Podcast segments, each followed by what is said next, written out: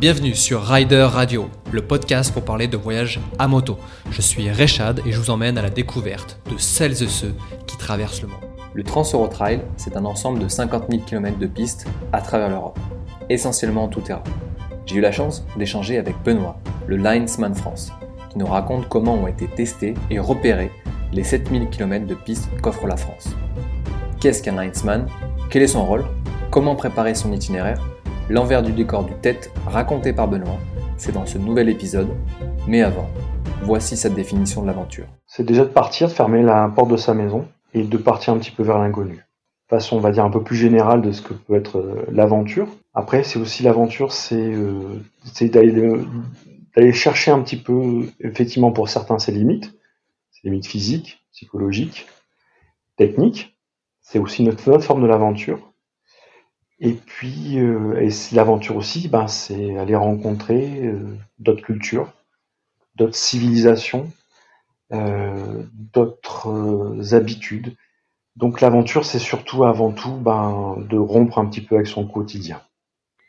Et toi, dans cette définition, tu te sens aventurier dans le, dans le fait de, comme tu l'as dit, de, de fermer la porte, de partir loin, d'aller rencontrer les autres. Est-ce que toi, tu te sens aventurier? Euh, ça serait euh, assez présomptueux de se, de se définir comme un aventurier, euh, en tous les cas pour ma part. pour l'instant, surtout, c'est que j'essaye déjà de rompre mon quotidien. J'essaie de le faire, je l'ai fait de différentes façons, par des voyages, des voyages que j'ai toujours organisés moi-même, au Népal, au Chili, à faire des treks, à faire du ski de randonnée aussi, euh, à partir en famille euh, avec mon notre camion euh, en Islande, et puis bah, le faire aussi à travers des voyages à moto. Voilà, alors que ça soit par la route ou par les chemins. Voilà. Donc c'est, mais l'aventure c'est aussi tous les jours, c'est aller faire un petit peu de VTT là où j'habite, et puis ça peut être aussi une forme d'aventure aussi. Tu parlais de chemin et euh, alors nous nous on appelle ça et en tout cas la Trans-European Trail, des trails donc des chemins trail et ça c'est euh, quelque chose d'assez particulier et c'est pour ça que je voulais absolument t'avoir sur ce podcast. Tu es euh, le linesman France du TET, du TET, comme on dit d'ailleurs, TET, TET, est-ce que ça se, ça se dit des deux façons d'ailleurs? Ouais, on, on, le définit comme le TET, le Trans-Européen, le Trans-Euro Trail. D'accord. Euh, alors le linesman, on pourrait, euh, on va dire, en, est, en supprimant un petit peu le, les, les, anglicismes, nous, nous, sommes ce qu'on appelle les juges de ligne en fait, mais bon, c'est en grosso modo, on est un petit peu les, les coordinateurs un petit peu de, de ce réseau-là. Mais du coup, euh, par rapport à ce fameux tête, est-ce que tu peux nous en parler plus particulièrement? Et après, en effet, parler de ton rôle euh, via, via ce, tête bah écoute, déjà Rider Radio, euh, bah, je vous remercie en tous les cas de, faire la lumière sur ce projet. Ça c'est sympa quand même, en tous les cas de m'avoir contacté et de nous et de me demander d'expliquer ce que c'est que le Trans Euro Trail. Euh, c'est un projet qui, est né à peu près il y a une, une dizaine d'années. Euh, c'est Monsieur John Ross qui est un Écossais qui a pas mal voyagé, médecin, aventurier aussi, surtout gros aventurier et qui s'est dit, ben, en s'inspirant en fait euh, de ce qui se fait déjà aux États-Unis, qui est la Trans-American Trail, euh, qui est aussi, euh, on va dire, le, début en fait de, ces concepts-là, de mettre en ligne des parcours qui vont traverser les régions les plus isolées par leurs chemins et en et en mettant en fait en lien en, les uns derrière les autres des chemins qui sont qui sont les moins revêtus, c'est-à-dire où euh, euh, l'asphalte n'a pas lieu d'être. Donc c'est euh, c'est donc en s'inspirant de cette Trans-American Trail qui existe toujours, qui relie un peu plus de sur plus de 7000 km, et donc il a voulu faire l'équivalent en, Europe.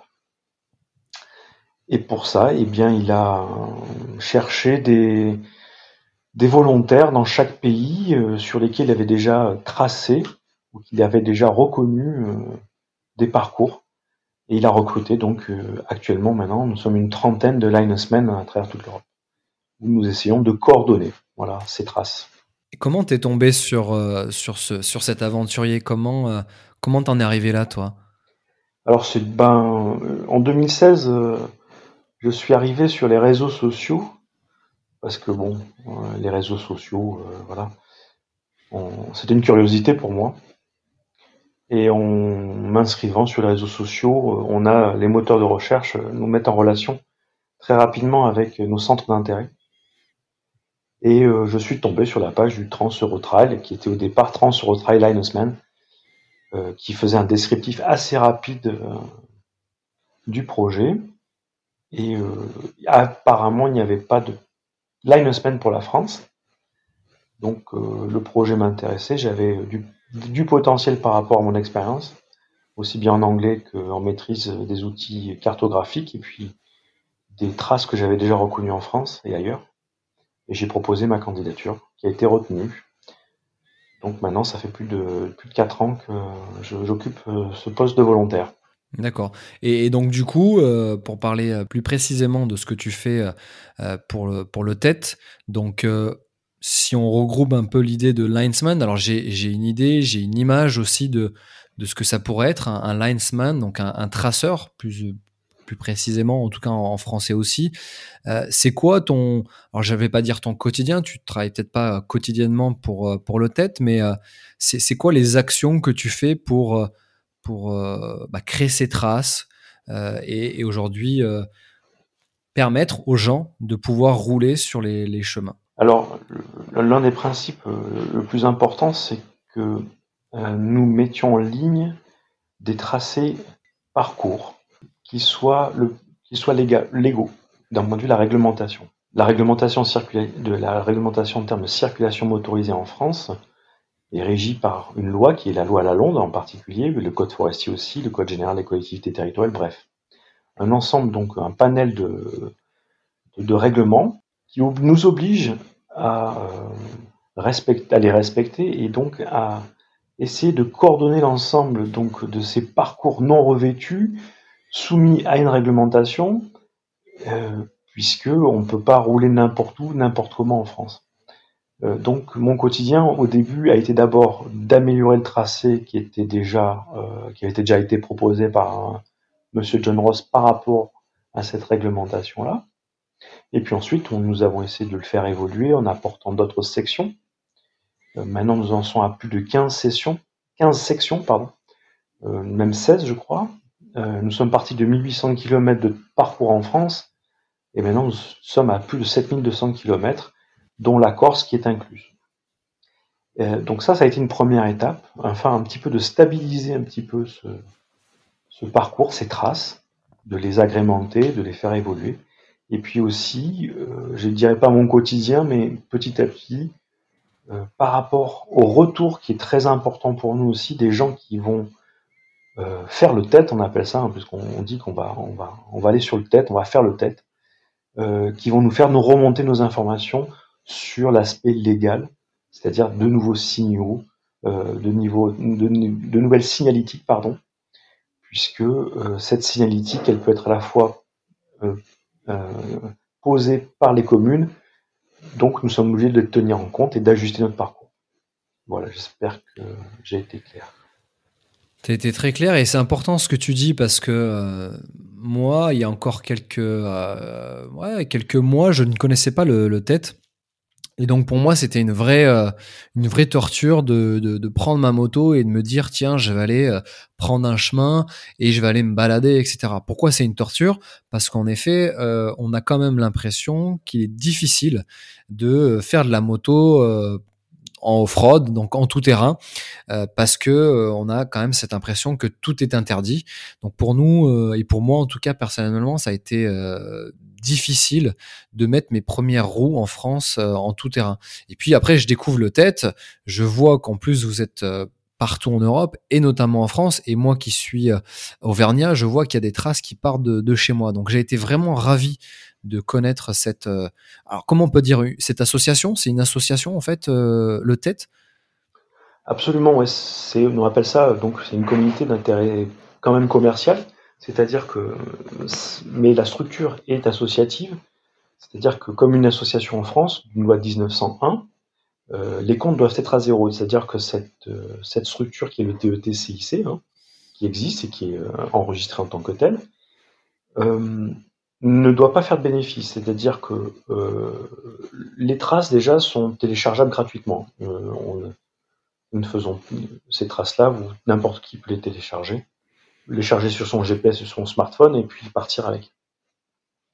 Par contre, derrière, euh, nous avons un petit peu euh, mis en place la vente de d'autocollants, de, t-shirts, euh, et puis il y a ce qu'on appelle, comme dans n'importe quel open, open, open source, enfin comme dans n'importe quel site qui propose de l'open source, il y a ce qu'on appelle un clic pour faire des dons. Voilà, nous on appelle ça faire le, donner un plein d'essence.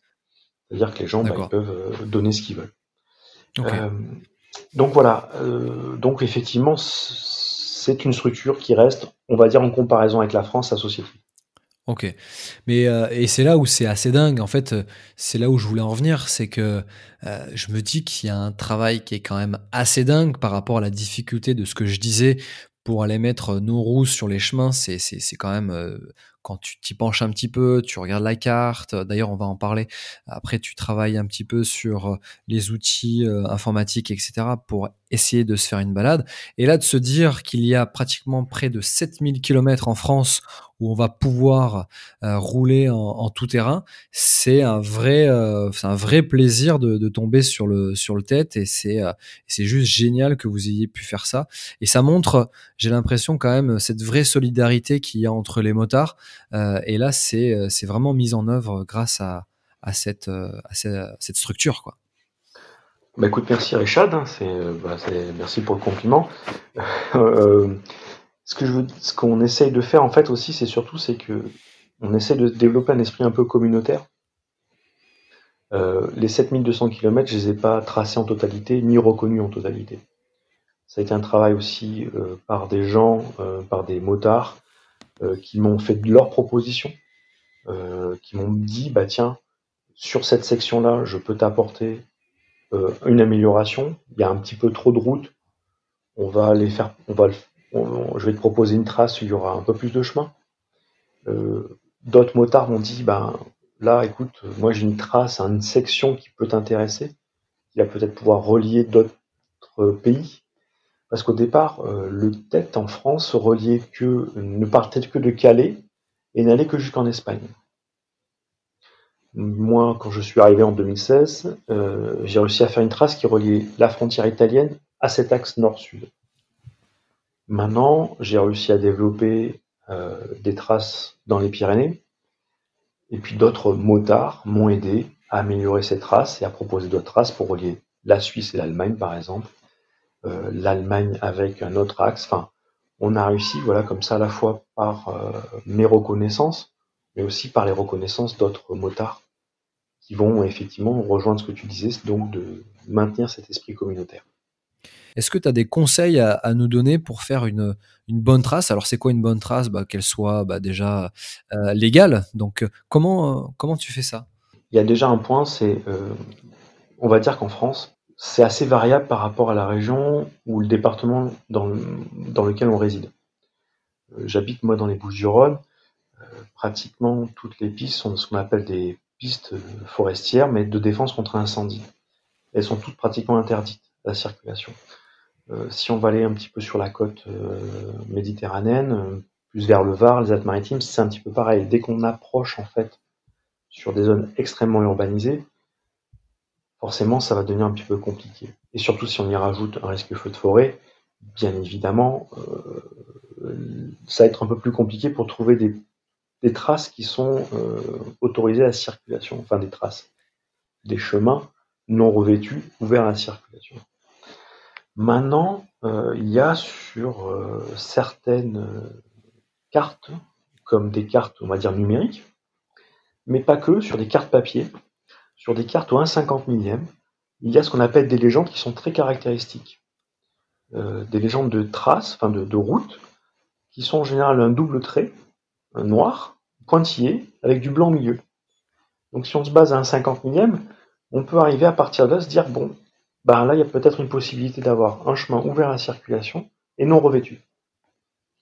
Donc là on est sur un outil très simple, une carte on se prend sur un atlas au 1 100 millième ou un 80 millième, les traces très fins, double trait blanc, très fines, qui sont différentes d'une départementale ou d'une nationale, il y a de très fortes chances aussi qu'elles soient peut-être des chemins non revêtus.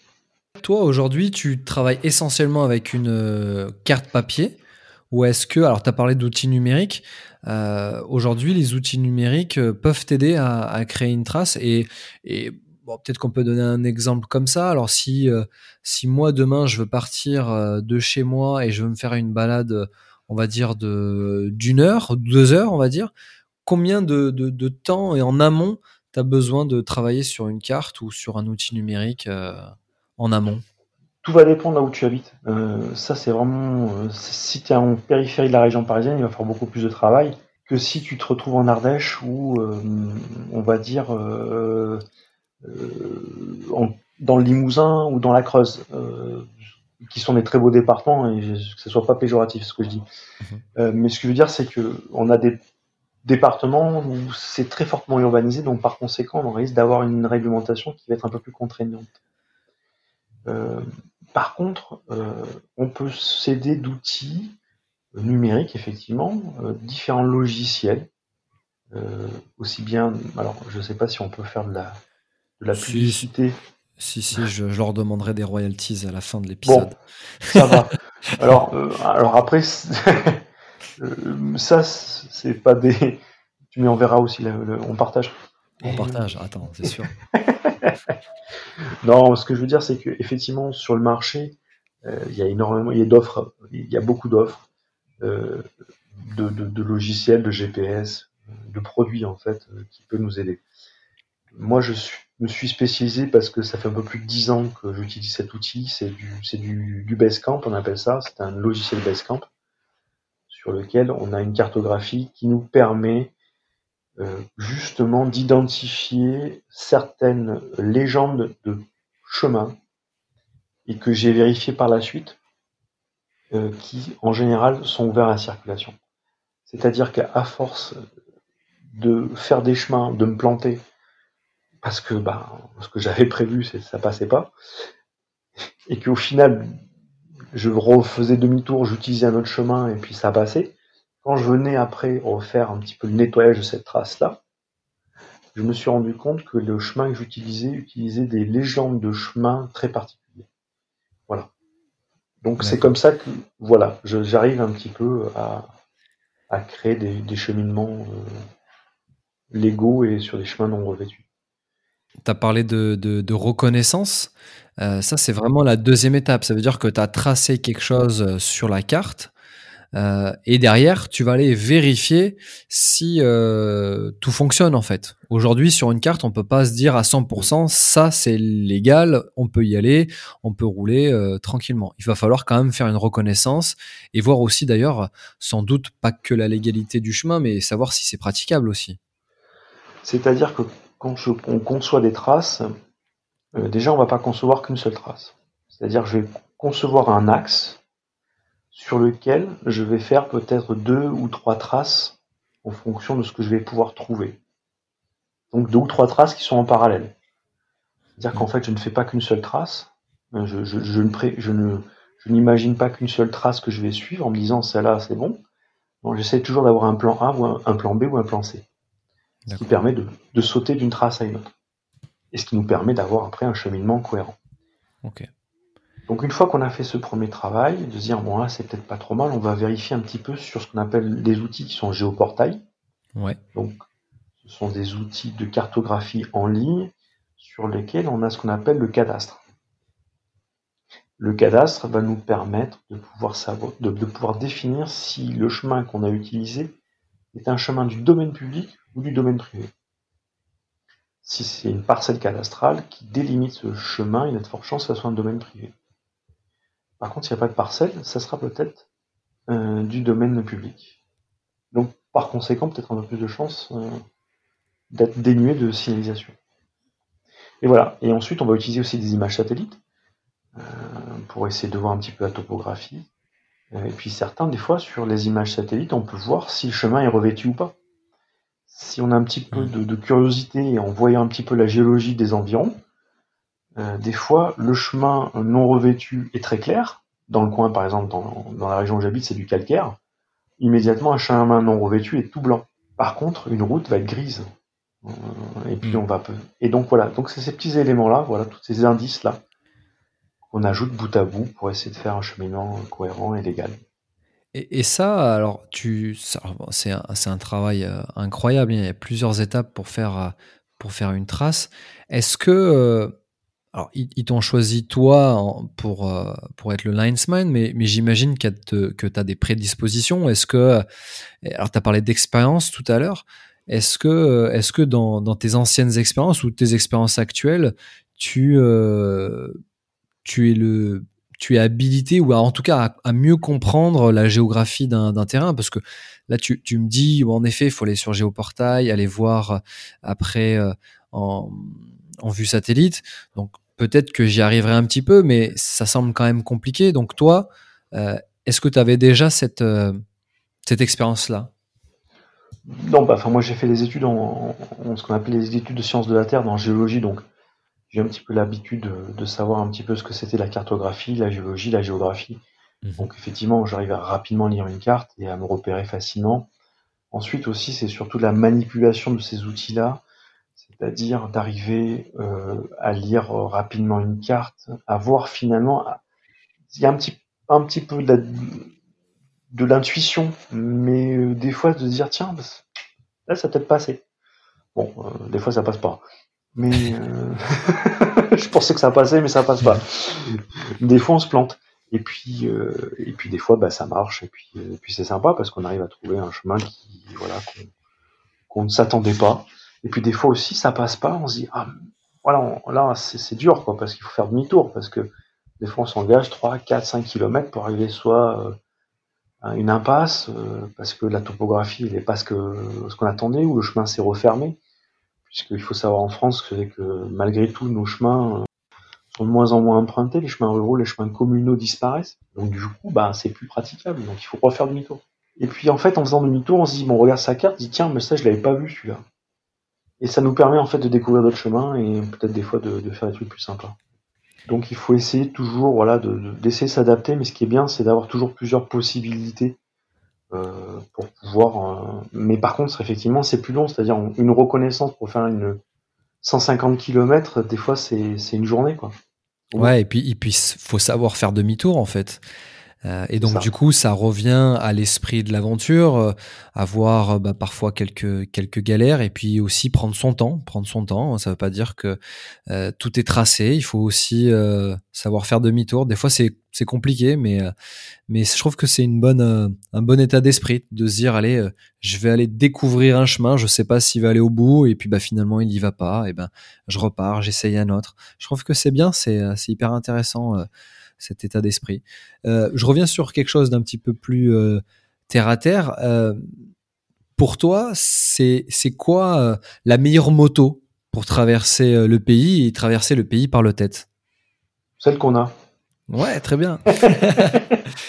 Non, mais c'est vrai. déjà, il y a quelque chose, c'est que avec l'expérience, on s'est rendu compte qu'il faut jamais s'engager dans une descente qu'on n'est pas capable de remonter.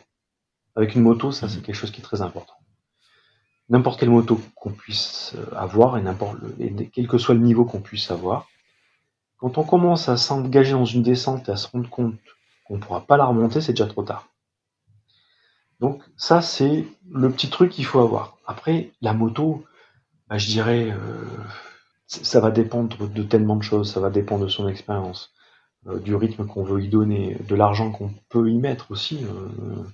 Il y a des gens qui ont fait tête avec des motos à 1500, francs- 1500 euros. Enfin, je veux qui l'ont fait avec des 125. Enfin, je veux dire, je pense pas qu'il y ait de moto parfaite. C'est sûr qu'après, il y a certains endroits, je dirais, bon, il vaut mieux avoir une bonne moto légère, un s- 400 un petit peu, euh, 400 DRZ, euh, 600 TTR ou 600 TTRE ou un 690 Husqvarna, euh, pardon, un 690 KTM Enduro ou une 701 Husqvarna. Là, on est sur une, voilà, un petit 400, un 400, 450 CRFL. Voilà, sur cette- ce type de machine-là. Mais après, je suis très mal placé pour me parler de ça. J'ai fait le tête avec un 990 Adventure. Euh, voilà, donc c'est, oui, donc c'est pour ça. Voilà, je, je, je, je surtout pas donner de leçons de. C'est toujours avec humilité. Voilà, j'avais, j'aimais bien cette moto, c'est une très bonne machine. Mais voilà, mais ça me permet aussi des fois de me dire bon, voilà, bah il n'y va pas. Mais aujourd'hui, sur le, sur le tête, on peut, on peut imaginer pouvoir le faire soit en maxi trail, soit, comme tu l'as dit, en, 125. Alors peut-être qu'il y a des sections qui sont difficiles et, peut-être qu'elles sont d'ailleurs euh, signalées pour éviter peut-être de se mettre dans des situations compliquées. On a essayé. Euh, au début, tu m'as dit, euh, enfin, tu m'as posé la question, qu'est-ce que c'était pour toi l'aventure? L'aventure, c'est aussi, c'est aussi une part d'inconnu. Cette part d'inconnu, on pourrait faire le parallèle avec entre ski une station de ski avec des pistes vertes, euh, des pistes bleues, des pistes rouges, des pistes noires, et le ski de randonnée. Où le ski de randonnée, c'est la nature, c'est ses propres limites physiques, techniques, euh, l'inconnu, euh, les conditions météo, la préparation de son matériel, de son itinéraire. Si nous, nous commencions à mettre des difficultés sur le TET, je pense qu'on risquerait peut-être de perdre un petit peu ce côté aventure. Ensuite, mettre une, notion de difficulté sur des traces sous-entendrait aussi qu'on mettrait aussi en avant notre responsabilité. Hmm.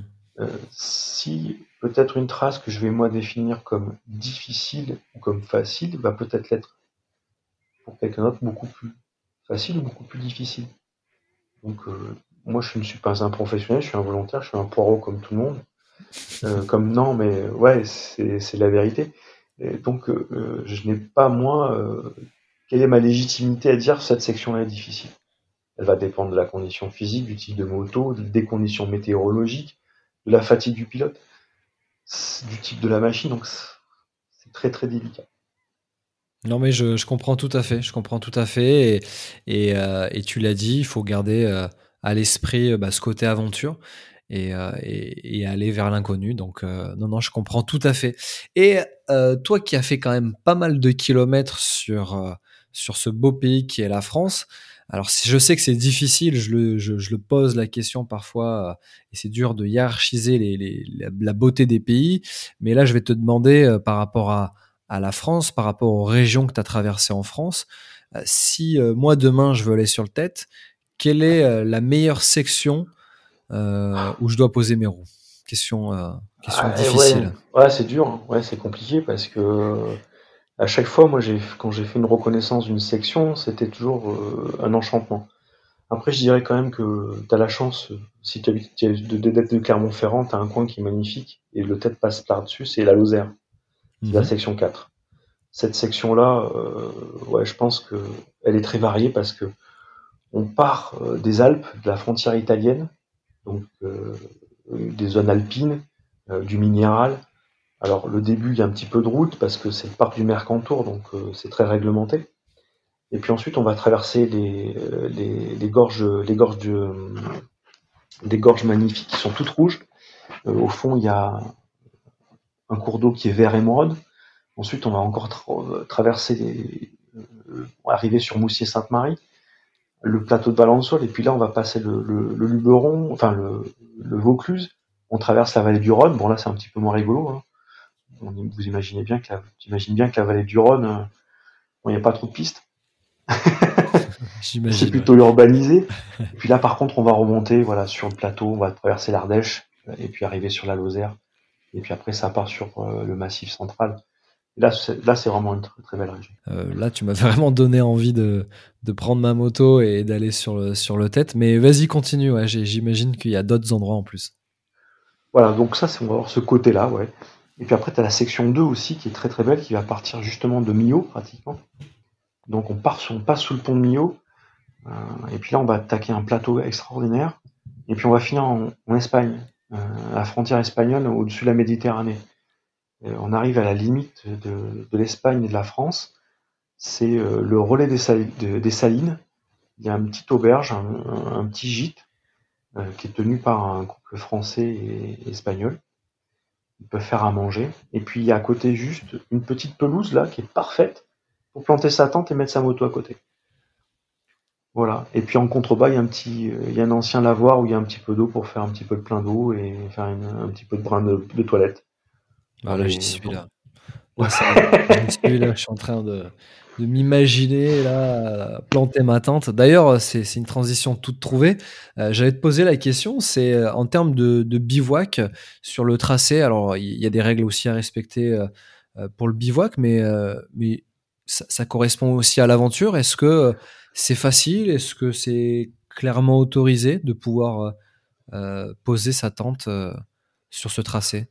Bah, Je dirais que aller planter sa tente euh, ou alors qu'il y a un panneau de propriété privée, je pense que c'est peut-être pas conseillé. Euh, voilà. Après, il y a des endroits euh, effectivement qui sont plutôt bien faits, qui sont situés à côté du chemin. le tout, c'est de ne pas aller s'aventurer dans des propriétés privées ou sur le champ de quelqu'un. Ou alors, si vous voulez le faire, il faut juste aller demander s'il y, a y a le propriétaire qui est juste à côté, s'il y a le fermier qui est juste à côté. Juste aller des fois le, toquer à la porte et lui demander est-ce que je peux planter ma tente voilà. Après, il y a des zones effectivement qui sont extrêmement isolées, euh, sur lesquelles, bah oui, il y a le chemin qui passe, et puis à côté, il y aura un petit, coin d'herbe qui sera parfait pour planter sa tente. Donc euh, le plus important, c'est juste de repartir, de laisser l'endroit propre, euh, de faire en sorte qu'on n'ait pas eu l'impression qu'on soit passé. Ça, c'est plus important. Et pas faire de feu aussi, pas faire de feu. Les, les, bivouacs, tout ça, les feux, faire gaffe. Emmener son, son réchaud et, pas faire de feu. Ouais, c'est mieux. D'ailleurs, ça, ça, ça, revient à une question que je pose souvent d'ailleurs à, nos, à nos aventuriers. Euh, pour toi, c'est quoi l'équipement indispensable pour partir sur ce tête? Euh, J'ai un, un, bon couteau, enfin un leaderman. Un, tiens, un couteau là, les couteaux. ouais, le leaderman, hein, pardon. Mmh un briquet, ça peut servir. Mmh. Un bandana. Ah tiens, ça me l'avait jamais dit ça. ouais. Ah ouais, bandana. Oui, parce que le bandana, ça peut te couvrir la tête. Tu as besoin d'avoir un chapeau. Euh, tu peux le mettre devant pour éviter de la poussière si, as, si vous êtes plusieurs, parce que des fois, quand on roule l'un derrière l'autre, il y en a certains qui sont plus amènes à guider euh, et d'autres un petit peu moins. Donc ça veut dire qu'il y en a un qui va bouffer de la poussière pendant, pendant 200 bornes tous les jours. Donc je lui conseille vivement d'avoir un bandana sur la bouche. Euh, un bandana, ça permet de filtrer l'eau c'est tout bête, hein, euh. donc ça peut servir pas mal. Et puis après, ben, non, mais c'est, je, je, caricature, hein, je plaisante. En général, euh, moi, je bois, je, je, bois jamais de l'eau euh, de source. non, non, mais c'est intéressant, c'est bien, franchement. le bandana, c'est vrai que ça peut être très très utile et, et pour l'eau, j'y avais pas pensé, mais, mais tu vois, des fois, tu peux être en galère, on sait jamais, ça peut ça peut peut-être te sauver le ventre à ce moment-là. Non, mais c'est surtout c'est que ça, l'hydrochlorazone, ça c'est des petites pastilles qui sont très efficaces pour purifier de l'eau, s'il y en a un doute. Mais surtout le bandana, ça permet de filtrer cette eau-là. On va dire de, grossièrement, hein, je veux dire, c'est. Oui, bien sûr. Voilà, ça. Faut pas boire de l'eau après avoir filtré l'eau avec un bandana. Je pas convaincu. non, c'est clair. Ouais, mais par contre, petite euh, pastille d'hydrochlorazone, ça peut toujours servir. Et non, mais après des rislants pour sa moto, ça, ça sert toujours des Riesling. Mais surtout après, euh, je dirais c'est bien préparer sa moto en amont. Euh, d'avoir des bons pneus, euh, de pas partir en se disant ouais je vais changer en rentrant. Déjà rien que ça c'est pas bon. Si c'est pour économiser 50 ou 80 euros et puis de galérer puis au bout de 2000 bornes se dire bah les pneus ils sont morts. C'est des économies de bout de chandelle au final c'est dangereux. Et puis euh, c'est galère parce qu'après pour essayer de trouver des pneus, c'est beaucoup plus cher.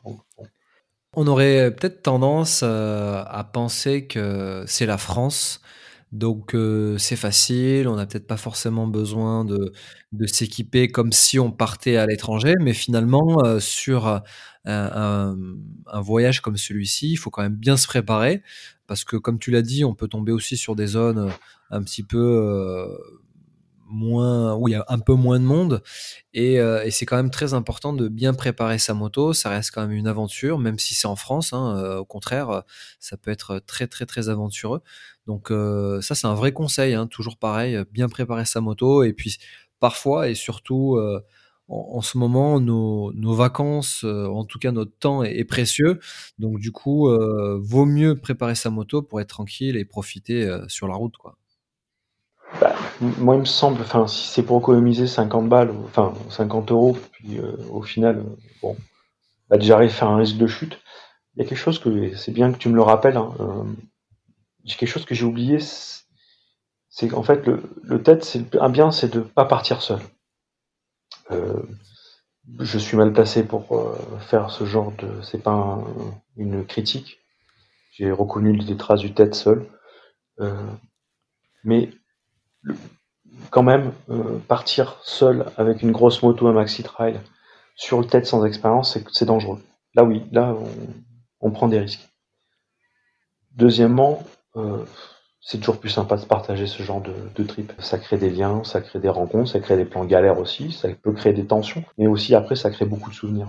Et ces souvenirs-là, après, ben ils ont ils ont pas de prix. Et puis euh, et puis ça permet de, sortir des galères entre eux. Et puis dans un groupe, alors je dirais un groupe entre jusqu'à 4-5 c'est bien. Au-delà, on commence à être, euh, c'est plutôt de la meute. Et dans des pays comme les nôtres, en Europe, en France, des grands groupes de motards, c'est beaucoup moins bien perçu, surtout dans nos régions, dans nos zones forestières, dans nos campagnes. Ça peut, ça peut être à double tranchant. Donc voilà, donc privilégier 3 c'est bien, 5 c'est pas mal, c'est un maximum. Voilà. Tu as parlé de simplement. Tu as parlé de souvenirs et, euh, et je pense qu'on peut terminer sur, euh, sur ça. Quel est ton meilleur souvenir sur le tête? Euh, bah, ça a été finalement la première fois que j'ai euh, que ça a été un bon souvenir dans le sens et un petit peu de pression parce qu'il fallait que je, je crée une continuité du tête entre l'Italie et cet axe-là. C'était sur la base sur laquelle je m'étais engagé euh, à participer à ce projet-là. donc j'ai eu un petit peu la pression parce qu'il fallait que je trouve une trace, il fallait que je la crée, et il fallait que je la reconnaisse. Et puis en fait, euh, bah, j'ai passé une semaine extraordinaire euh, en partant. Euh, je suis parti ouais du, Vaucluse puisque j'avais déjà reconnu des traces en amont, donc c'était pas un problème. donc je suis parti du Vaucluse pour arriver jusqu'à les environs de Saint-Cernin en passant que par les pistes. Donc ça a été une semaine de voyage avec mes copains. Donc et la découverte, ben, encore de, de paysages que je connaissais pas, de régions que je connaissais pas et toujours un accueil des gens qui a été toujours été extraordinaire. Super Benoît, en tout cas je te, remercie de, ce partage et, euh, surtout euh, tu m'as vraiment donné envie de, découvrir ce, ce pays et surtout le, ce pays par, euh, par les chemins. Euh, je me suis bien rendu compte aussi le, le, le gros travail que, que, que, vous faites, vous les, les linesmen là, à, travers, à travers les pays. Donc je tiens, je tiens à vous remercier tous parce que là cet été j'ai hâte, c'est de, de, partir sur, sur ce fameux tête. Donc l'idée c'est de partir sur le quart sud-est de la France tout par les chemins. Moi qui ai visité beaucoup de beaucoup de pays, j'ai pas eu la chance encore de vraiment euh, de visiter en profondeur la France. Donc là, j'ai vraiment hâte de partir. Et, euh, donc voilà, en tout cas, merci pour tout. Merci pour ce temps partagé euh, avec moi. Et j'espère te, voir bientôt sur les pistes en France euh, ou ailleurs. Eh ben écoute, ben, je te remercie Richard en tous les cas pour, pour, pour m'avoir permis de m'exprimer au nom du TET. Euh, et puis, ben, moi, je remercie ben, Rider Radio pour me donner cette opportunité. Et je remercie également tous les gens, euh, tous les motards, tous les poireaux, euh, les poirottes, je sais pas si on peut le dire, euh, qui nous aident euh, par euh, leur remontée d'informations, leur proposition de cartes, de traces. Voilà, ils font vivre encore plus que moi le, le tête. Et ben, je les remercie également. Et puis, ben, écoute, je te souhaite de bien profiter de la section 4 et puis si t'as un peu le temps, passe sur la section 15 aussi, qui est pas mal. Et puis alors par contre, si tu peux faire un peu le tour d'Italie, alors les Alpes italiennes, c'est aussi une tuerie. Enfin, la... voilà, bon bref, voilà. T'as plus de 50 000 km de, de, de, de traces à découvrir. Voilà. Écoute, c'est dans, dans, la bucket list, donc euh, va falloir, va falloir. Merci encore, merci encore Benoît. Ciao. Au revoir bientôt, au revoir. Merci pour votre écoute. C'est tout pour aujourd'hui. C'était Rechad pour Rider Radio. Je vous dis à dans deux semaines pour un nouvel épisode. D'ici là, si vous voulez en savoir plus sur cet épisode, vous pouvez retrouver les photos et autres infos sur la page Facebook et Instagram de Rider Radio. N'hésitez pas à nous donner de la force en nous mettant 5 étoiles et à partager ce podcast. A bientôt et n'oubliez pas, le voyage n'a pas de frontières.